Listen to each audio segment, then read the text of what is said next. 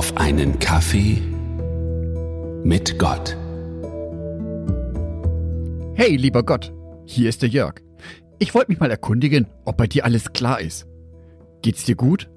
Also vor allem von der psychischen Gesundheit her, weil, ganz ehrlich, das, was hier auf der Erde in den letzten Jahren los ist, das passt doch auf keine Kuhhaut mehr.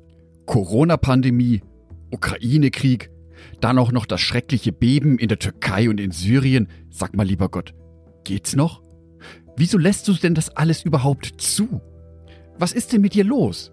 Bist du denn etwa nicht der liebe und gütige Gott? Und dann dieses ganze Unrecht?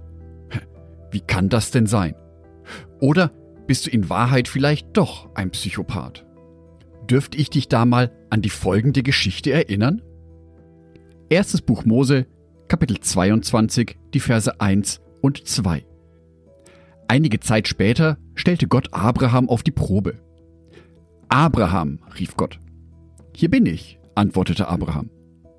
Nimm deinen einzigen Sohn Isaak, den du so lieb hast, und geh mit ihm ins Land Moria.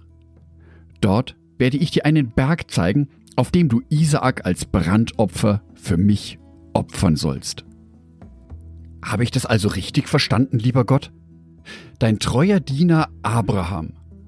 Ihn forderst du auf, dass er seinen einzigen geliebten Sohn für dich umbringt. Wow.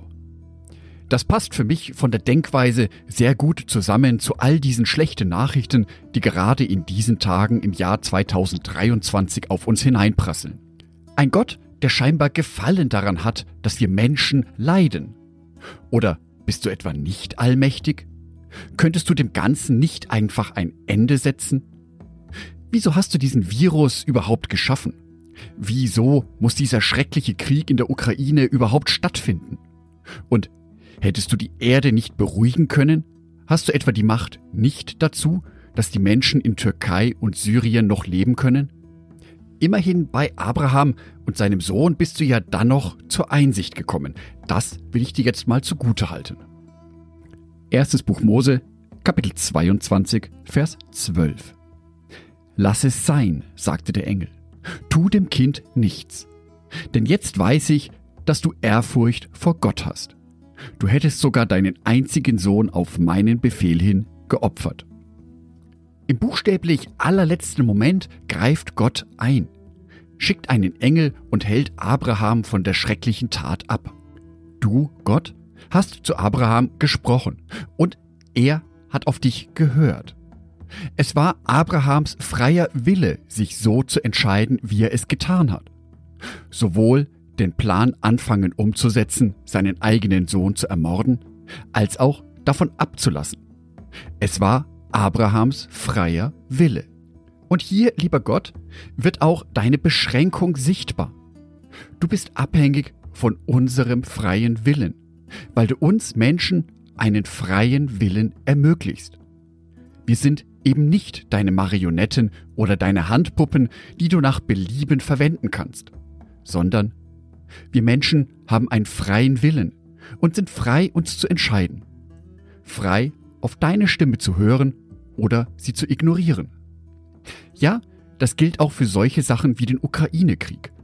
Es ist und war die freie Entscheidung von Menschen, diesen barbarischen Akt zu starten und durchzuziehen.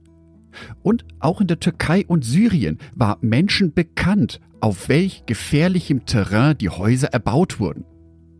Dann wurden aber Bauschriften ignoriert. Es wurden notwendige Sicherheitsmaßnahmen von Menschen nicht durchgeführt. Am Ende von all dem bleibt das Leid. Das Leid, das wir Menschen vielleicht nicht ganz verhindern, aber doch zumindest etwas abmildern hätten können. Wenn wir die gesamte Bibel lesen, wissen wir, dass Gott es gut mit uns meint. Wir erfahren dort auch, dass hier auf dieser Welt eben nicht immer alles gut ist. Wir Menschen können jedoch dazu beitragen, diese Not auf dieser Welt ein klein wenig zu mildern indem wir uns auf Gottes Botschaft einlassen, indem wir Gottes Botschaft aus der Bibel lebendig werden lassen. Eine Botschaft der Liebe, eine Botschaft für den anderen da zu sein, eine Botschaft füreinander zu helfen. Denn so wird Glaube lebendig. durch den freien Willen, den Gott uns gegeben hat.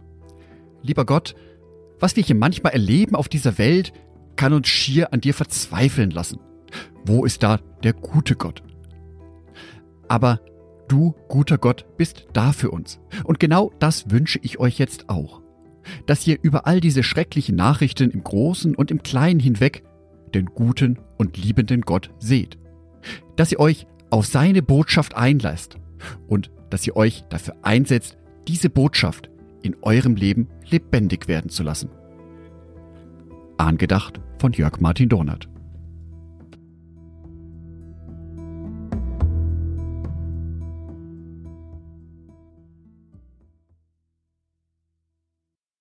Ein herzliches Dankeschön an alle meine Patreons, die es mir ermöglichen, weiterhin den Podcast auf einen Kaffee mit Gott zu produzieren. Herzlichen Dank an Sonitschka und an Andreas Pfeiffer.